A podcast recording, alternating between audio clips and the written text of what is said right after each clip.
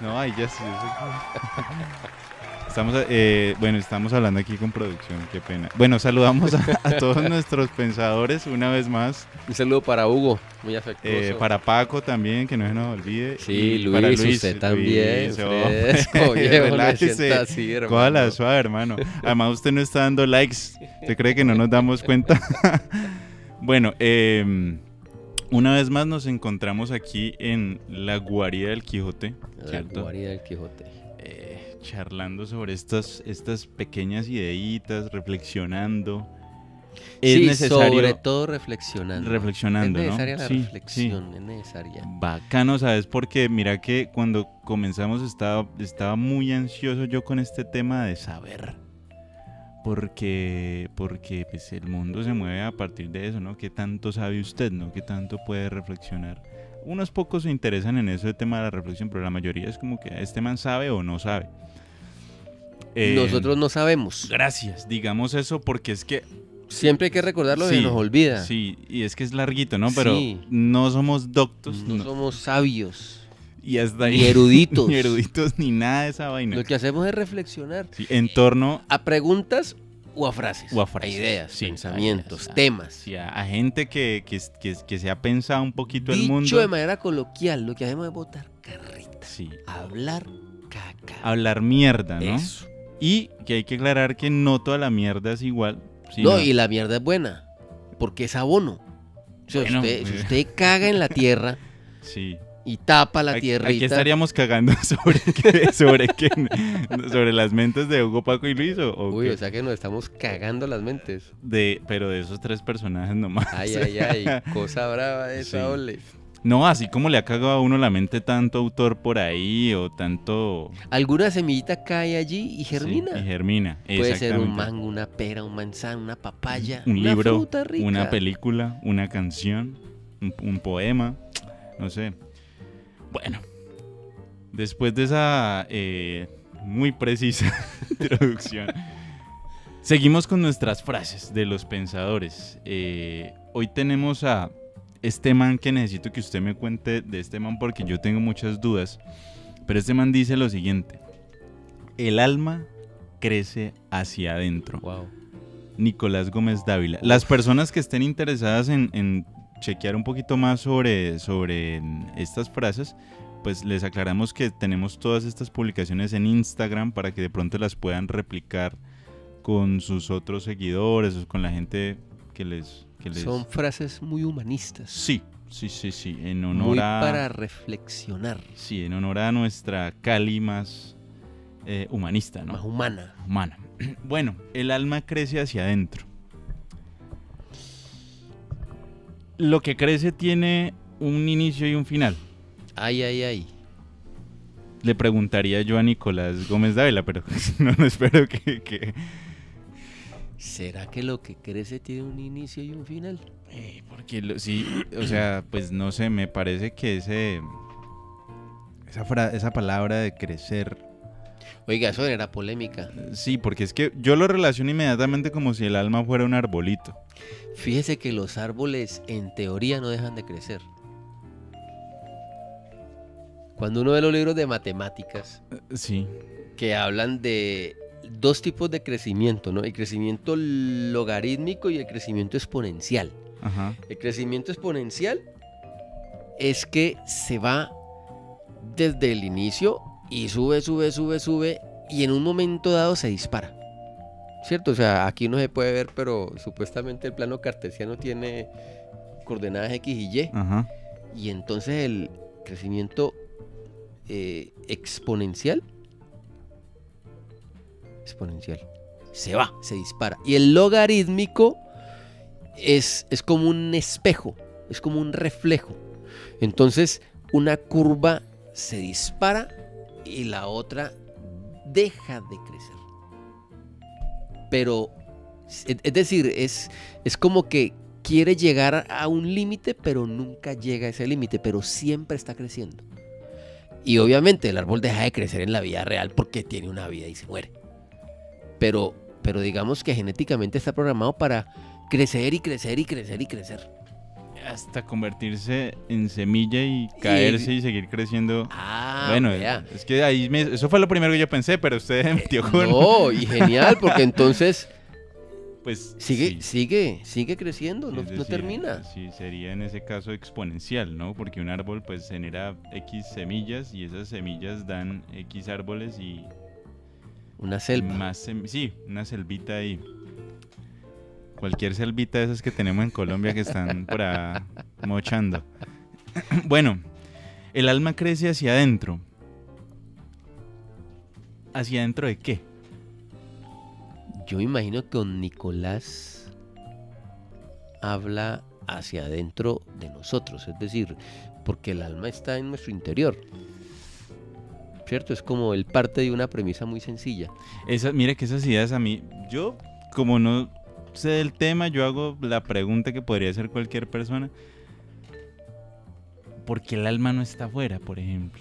¿Por qué tenemos que pensar eso como, como que está adentro? Es una idea que alguien podría trabajar o alguien podría venir a decirme, de pronto Paco, eh, no mire, deje de preguntar bobadas, eso lo dice este, este autor, que sería muy bacano que me callaran la boca con un comentario. Pero antes de hablar No, de y eso... que los doctores nos escriban y nos eduquen y nos aclaren. Eso sería importante. Sí. De pronto MacPato Eso. o el, tío, Donald. César, contanos quién es Nicolás Gómez Dávila, porque es que a mí me han llegado rumores de ese man. Yo realmente no lo he visto ni en foticos ni en retratos. Yo, Eh, yo quiero decir dos cosas. Una de Nicolás y otra de las palabras. Y quiero empezar con la de las palabras. A ver. Porque cuando usted hace la pregunta, como usted dice que cualquiera de ellos tres puede hacer, Hugo, Paco, Luis fue preguntarse por qué el alma tiene que estar adentro, por qué no está afuera.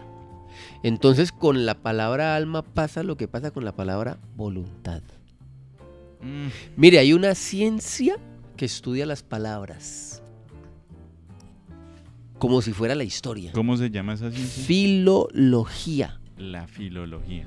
Ellos le hacen un estudio a las palabras desde los textos más antiguos para saber cuál era el contexto en el que se dijo, qué significa y hoy en día qué entendemos.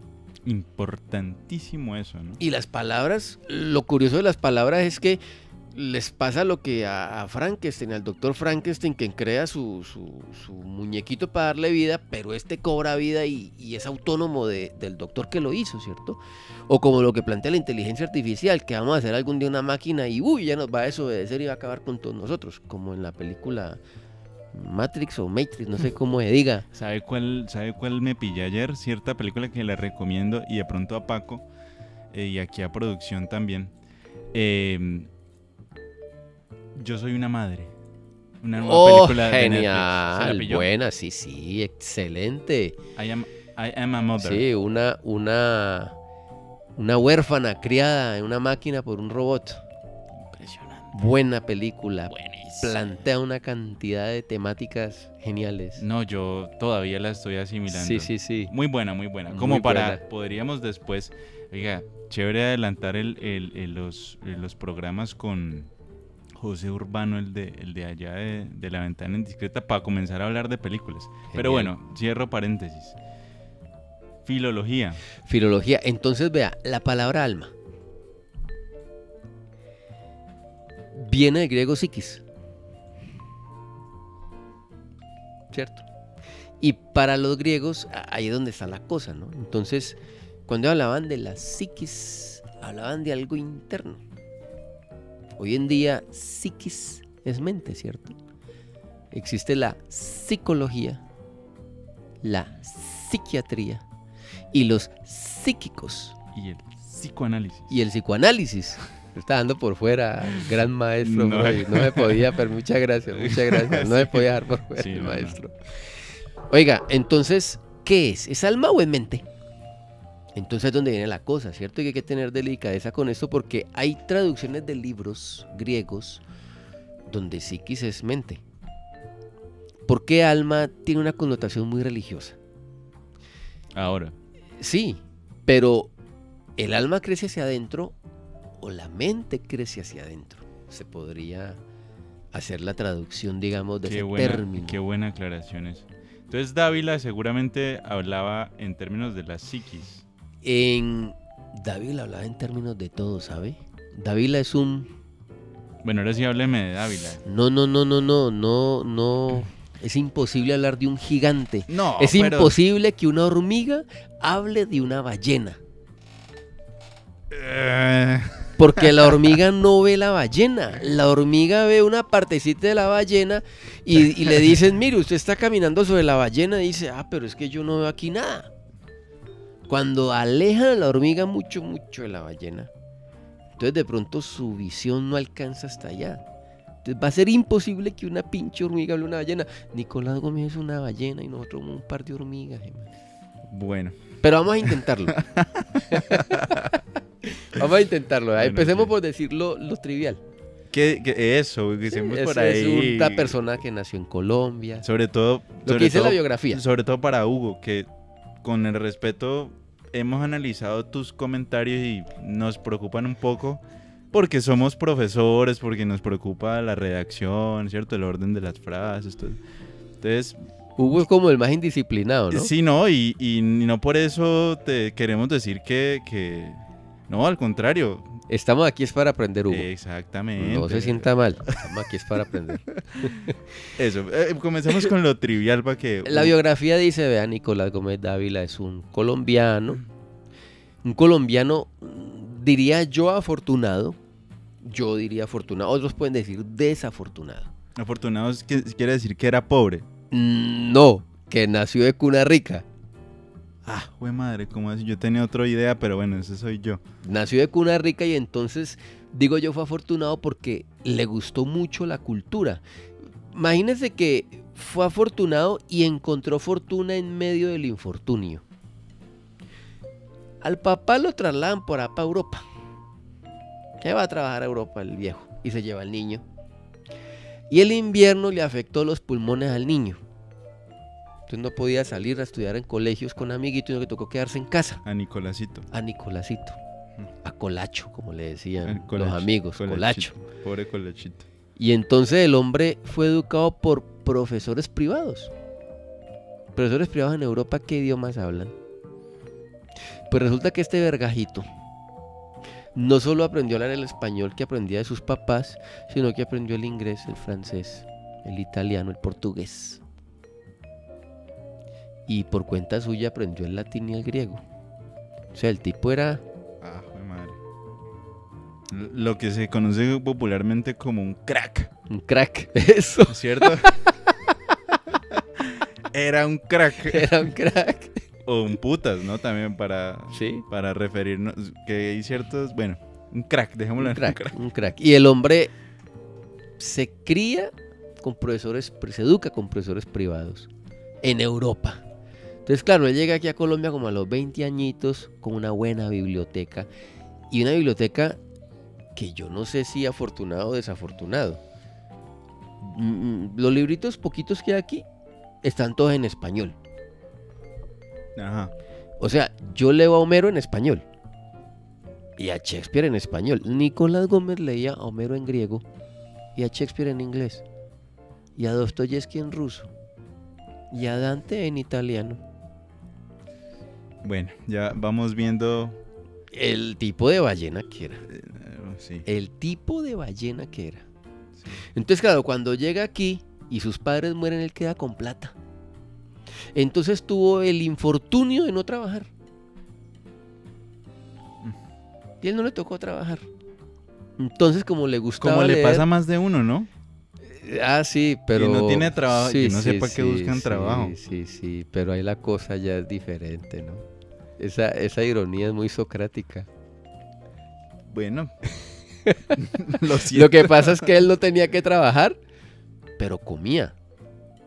Aquí la cosa es que en este país el que no tiene trabajito le toca rebuscarla para poder comer, ¿no? Mire, usted el otro día me hablaba y aquí hago un paréntesis, una frase que mm, me parece muy apropiada para este momento y es, usted mencionaba, no sé si fuera de cámara o, o, o- o lo hablamos en algún programa, sobre que cuando no hay comida, pues no hay, no hay, cu- cuando hay hambre no hay filosofía, ¿cómo fue el asunto que usted me dijo? Ah, sí, señor, algo así. Que decía... Con hambre no se hace filosofía, Exactamente. porque con hambre aparece el instinto de supervivencia. hay que buscar la comida. Es que la filosofía es de gente ociosa. De vagos. Sí, los griegos eran vagos. Ellos ponían a trabajar a los esclavos. ¿Será que Hugo, Paco y Luis son vagos? Pues para que estén aquí perdiendo el tiempo viéndonos a nosotros hablar caca. Yo creo que sí. Sí, sí, porque ya, mira, otra cosa. Hay cosas más interesantes, escuchar reggaetón. Un partido de Un fútbol. partido de fútbol. ¿no? Sí, sí, sí, Eh, definitivamente. jugar, eh, ¿cómo se llama hoy en día? Maquinitas, no sé, PlayStation, Uy, Atari. maquinitas, maquinitas de sopa de rato, hermano. Bueno, digamos que, que Luis son, son como personajes. Pero, que- pero muchachos, les agradecemos esa vagancia Sí. y que parte del tiempo perdido sea viéndonos. Sí, no, no, no, no, esa vagancia es totalmente... No, no existiríamos sin, esa vagancia. vagancia. Sin ustedes no seríamos nada, muchachos. Bueno, entonces, digamos, Nicolás... ¿cómo? ¿Nacho? ¿Nachito? ¿Cómo? Colacho. Colacho. Colacho. Colacho. Nicolás Gómez Dávila, de cierta forma era un ocioso que se dedicaba a leer en otros idiomas. Sí, para mí, para mí, yo no sé para otras personas, pero para mí No, pues- aprovechó el tiempo ocio que tenía. Él pudo haber escuchado, no sé, música, ver cine, o sea, otras cosas que de pronto causan también placer, pero él encontró placer en los libros. Ese tema del placer. Por ahí hay como una frasecita del placer, ¿cierto? Yo creo que sí. yo Porque es sí. que, porque es que ahorita estamos. Creo que hay tanto placer por ahí, uno se puede pegar de cualquier cosa para. Y no sé, no sé, no sé. Bueno, sigamos. Él encontró placer en los libros. Y en escribir. Él escribía con un lápiz y en unos cuadernos que yo no sé si a usted le tocó. Yo creo que sí en primaria, que eran unos cuadernitos eh, no argollados y no grapados. Norma. Norma. De hojas, de hojas color beige. Él tenía, dejó una cantidad de cuadernos de esos, escritos a lápiz. Qué raquera. Y sus amigos lo admiraban. Todo un crack. Sí. Si usted quiere ser un crack en el, dos- en el siglo XXI, usted tiene que comenzar a escribir a lápiz, en, en cuaderno norma. Y Eso. si no, ni, ni crea. ¿No? Oiga, y el hombre tenía unos amiguitos. ¿Quiénes eran los...? Pues quién? Uno, uno de ellos fue presidente, Alberto Lleras. Ah, fue madre. Y otros dos fueron A carachas. a Carachas, sí señor, lo del pasado en presente. A A carachas. Carachas, don Ramón de Subiría y don Abelardo Forero Benavides. Y otros que ahorita se me olvida, Álvaro Muti lo frecuentó y un señor que vive, creo, Juan Gustavo Cobo Borda, también leí por ahí. Un saludo a don, don un saludo a don Juan Gustavo Sí, Cobo, un gran lector Sí, de pronto y un nos- gran poeta y un gran ensayista. Mi respeto, don Juan Gustavo Cobo. sí, eh, totales también. Oiga, entonces eh, ese señor se dedicó a escribir pensamiento y los amigos lo acosaban. Yo, escriba libros. Venga, trabaje en el ministerio. Acéptenos una embajada. Y él todo lo rechazó. No quiso utilizar sus ratos de ocio para nada más que para leer y escribir. Y entonces, para quitarse los amigos de encima, les publicó, si eran 20 amigos, les publicó 20 libros por cuenta de él. Para que no jodan. Sí, para que no jodan, para quitárselos de encima. Y se los regaló.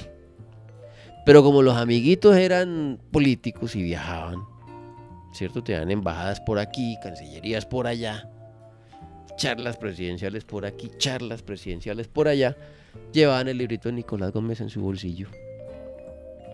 O sea que además viajó, terminó viajando. El libro, sus ideas, Sus ideas terminaron, viajando, viajando. Lo que hacen las buenas ideas. Y las malas, ahora las malas también viajan. Ay, sí. hombre, usted siempre me aterriza. Mm, mm, Sí, es necesario.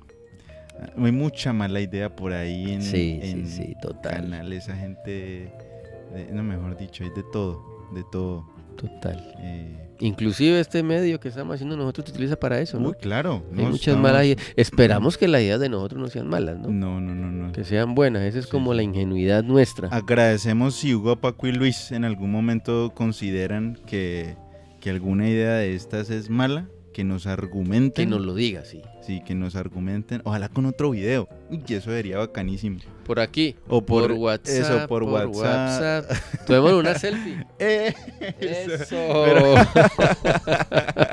sí, les, sí, mira que ese celular tuyo es bien curioso. Y es como un... Oiga, este celular me lo recocharon en el colegio. ¿Por qué ve? Me dice, profesor, no lo deje caer porque daña el mosaico. un saludo a mis estudiantes. Un Oiga, saludo muy cariñoso. no seríamos eh, nada sin ellos. chévere, chévere. Bueno, pero entonces nos quedamos con la historia de Nicolás. Entonces, El libro viajó. tus ideas viajaron. Y resulta que los amigos de los amigos de Nicolás en el extranjero lo leyeron, lo copiaron. Y le cuento una cosa que yo me enteré. Yo a Nicolás Gómez lo conocí por un amigo, me lo presentó en un periódico, yo lo leí y después me hice asiduo a las obras de él, lo busqué, lo compré y lo leo. Pero resulta que en Colombia la gente no lo leía antes de que los libros salieran. Los colombianos que iban al exterior a estudiar se daban cuenta que había una cátedra Nicolás Gómez Dávila en universidades europeas. Y entonces ellos lo trajeron a Colombia. Ah, jue madre. El man tuvo que llegar como extranjero. Aprendió en el extranjero. Tenaz. Un profesor italiano viajó a Bogotá para conocerlo y entrevistarlo. Y entonces nos dice este personaje, el alma crece hacia El alma, entre otras, ¿no? Él, él no escribió libros, él escribió ideas.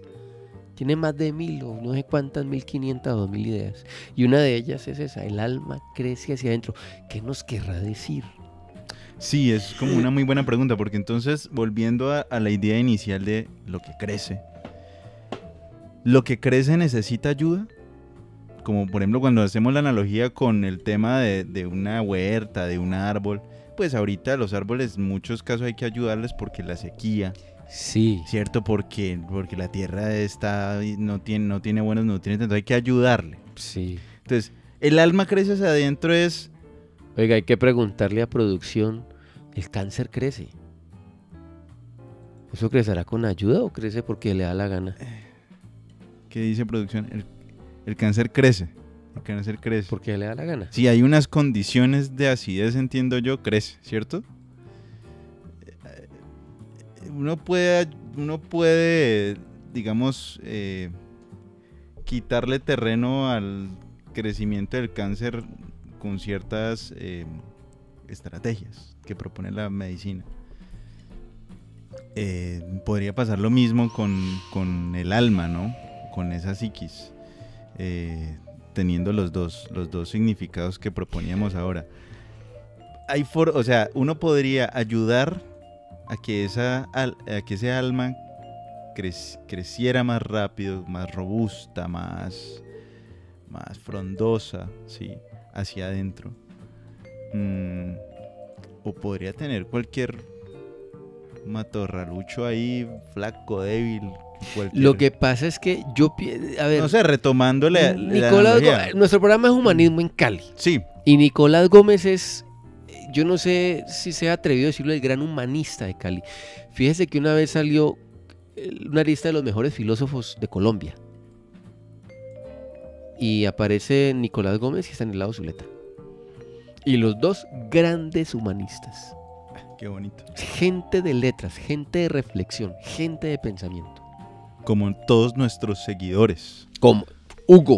Un saludo muy especial para Hugo, para Paco Y para Luis. y para Luis. Sí, sí, sí. Em, yo pienso que esta frasecita dada por un humanista quiere decir lo siguiente, mire.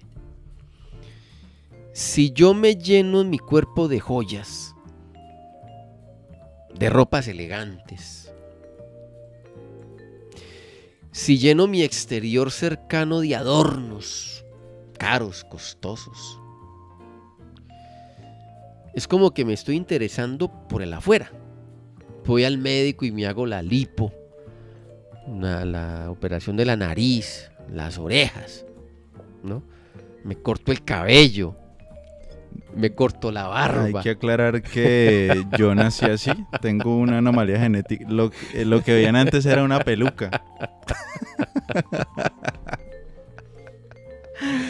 Entonces, pues uno se preocupa por el afuera, ¿cierto? Como por yo, lo como yo. exterior. No, eso era una recocha, eso era una recocha. Usted es el productor de humanismo en Cali, Gracias, señor. gracias. Eso hay que reconocerlo aquí. Sí, Eso. Entonces una corbata así un paño. En- entonces uno se preocupa por lo de afuera Mm. y descuida lo de adentro. ¿Y adentro qué hay? Es decir, ¿qué hay dentro de nosotros? ¿Por qué Nicolás Gómez Dávila dice el alma crece hacia adentro? ¿Qué hay dentro de nosotros? O sea, afuera está mi presencia física. Afuera está mi, mi, mi contextura, ¿cierto? Lo que muestro a los demás. Pero adentro, ¿qué hay? Mis palabras, mis pensamientos, mis anhelos, mis deseos. Hay otra cosa que hay adentro y son, son las imágenes, ¿no? Las ensoñaciones. Son como dibujos que hacemos del- de la realidad. Todo eso, ¿cierto? Y eso, digamos, es lo que me hace. Por ahí hay una frase popular que usted hablaba en un podcast anterior, eh, los refranes. Sí, sí, sí. La mona, aunque se vista de seda, mona se queda. La mona es el simio, ¿cierto? Sí, el sí, mico. sí, sí. No la mona No es la mona, la mona. de pelo y no el mico. ¿Cierto? A- Hay otra la- frase. iba a decir la mona de producción, pero Perdón con producción, Sí. un saludo a producción, un saludo a producción. Eh, hay otra frase, pero se me olvidó ahorita, que es como con el hábito. El hábito no hace al monje. Sí, mi- mi abuelo. Mire que son dos frasecitas que tienen que ver con el alma crece hacia adentro. Es decir, la mona es mona, ¿cierto? Es decir, es un animal salvaje, eh, come, se ensucia, chilla, grita. Aunque se vista de seda, aunque en su exterior se transforme, mona se queda. Y la otra es el complemento a esa frase. El hábito no hace al monje. Es decir, ¿qué hace al monje? O sea, eso quiere decir que si yo me visto y, y- y- y me, y- y me hago un corte como el de, digamos, de una estrella de reggaetón, voy a seguir siendo el mismo. Exacto. Nunca podré parecerme a él. Exacto. Aunque me vista como J Balvin, un saludo a J Balvin. Un saludo a J Balvin, a Eh, Maluma, a a Maluma, todos los todos. cantantes colombianos de género urbano. Los escuchamos día a día. Ponemos una de Back y después una de ustedes. no, pero un saludo de verdad. Eh, chévere que nos vieran y que metieran por ahí una que otra palabrita rara. en el reggaetón. En- uy, ¿te imaginas? Que de pronto la gente quedara... Espérate, Es- wow. Estupefacta. ¿Qué es esa vaina? Sí, que se nos pasan, nos pasan un mensaje de producción. ¿Qué nos dice producción? Eh, otra frase popular muy bonita, vea. Mis tatuajes no me hacen una mala persona, ni tu corbata te hace decente. ¿Ah? Por ahí hay mucho encorbatado corrupto, ¿no? Sí, sí, mucho sí. doctor. Sí, y mucho tatuado también, que la gente anda pensando, no, sos tatuados, mejor dicho, Y resulta que no. lo no mismo. necesariamente. el- exacto, exactamente no lo mismo. Lea por favor de nuevo la frase, así como la mandan desde producción. A ver, entonces hagamos el triduo. El trigo, La primera, la mona, aunque se vista de seda, mona se queda. mona se queda. La segunda, el hábito no hace al No monje. Pero no estamos hablando del hábito de hacer las cosas de forma habitual, sino el, Sí, el- el- el sí, hábito es sí, el traje. Sí, porque Hugo se podría confundir. Y no, hombre, Hugo es recochando, no, no te lo tomes. no lo tome en serio. Pues está tuiteando Hugo. Sí, ya lo está veo, ya lo tuiteando veo. Hugo. Y la tercera dice, mis tatuajes no me hacen una mala persona, ni tu corbata te hace decente. Es decir, es que la gente cree que porque anda encorbatado, ay no, que nos orine, que nos orine el encorbatado porque es agua bendita. Mm. No, O J Balvin o cualquiera. el encorbatado no necesariamente es decente. Y creemos que una persona tatuada una persona mala. No siempre. ¿Cierto? Como el encorbatado. Hay en- exacto, hay que aclarar aquí, hay personas buenas que se ponen corbata y personas malas que se ponen corbatas y hay gente con tatuajes que hace acciones malas y gente con tatuajes que hace acciones buenas. Sí, sí, sí. Entonces, Bueno, pero sí, lo importante es el alma de esas personas, lo, lo que tienen adentro. cambiamos alma por pensamiento, el Bueno, interior, la psiquis, listo. ¿cierto? Lo que somos, nuestra esencia. Para no, aunque tal vez Nicolás Gómez Dávila divinizaba un poquito sus frases porque era una persona creyente. Ok. Pero recordemos que, ¿cuál es que es el que es ateo? Luis. Creo que Luis. Luis es ateo. Entonces, para gente como Luis, pues no necesariamente el alma, ese airecito que sale cuando morimos y se va para el cielo, sino mi pensamiento, ¿cierto? Como dirían los, los neurólogos o los científicos físicos puros o los químicos puros, la sinapsis, ¿cierto? Mis neuronas hacen sinapsis. Cuando me muero deja de haber sinapsis, ¿cierto? Eso, aquello que somos por dentro. Entonces, crecer hacia afuera es crecer muy superficial. Tal vez Nicolás Gómez Dávila, de pensamiento humanista, y una frase para este programa Humanismo en Cali, significa eso, mire, hacia adentro, hacia adentro crece la persona, lo que soy yo, ¿cierto? Volvemos a lo que hablamos en el estoicismo. Eh, de, de usted qué depende? Leer, nutrirse, pensar bien, Hablar. hablar, ver buenas películas, hacer buenas críticas, no comer cuento. ¿Qué es lo que depende de mí? Es la pregunta, ¿no? Exacto. Bueno, una importante reflexión. Y. Y sí. Don Juan, Uno levanta las manos como si. ¿Ya? No, somos inocentes. ¿eh? Este es un gesto que dice mucho. Inocencia, Somos sí. inocentes. Sí, sí. Ahí queda para que hagan la reflexión. Es más, Hugo, Paco y Luis pueden reunirse una tarde después de comer, Ay, no verse una serie, no escuchar música, partido, sentarse, no ver el partido. partido, sino sentarse a reflexionar, a pensar. Eh, estas frasecitas, ¿no? Buscarlas en el... Oiga, ¿sabe qué sería chévere? Como buscar fra- frases de futbolistas. Reflexionar sobre esas frases brillantes que han dicho los futbolistas en la historia. O la gente que, que tiene relación con el fútbol. Porque yo sé que los hay.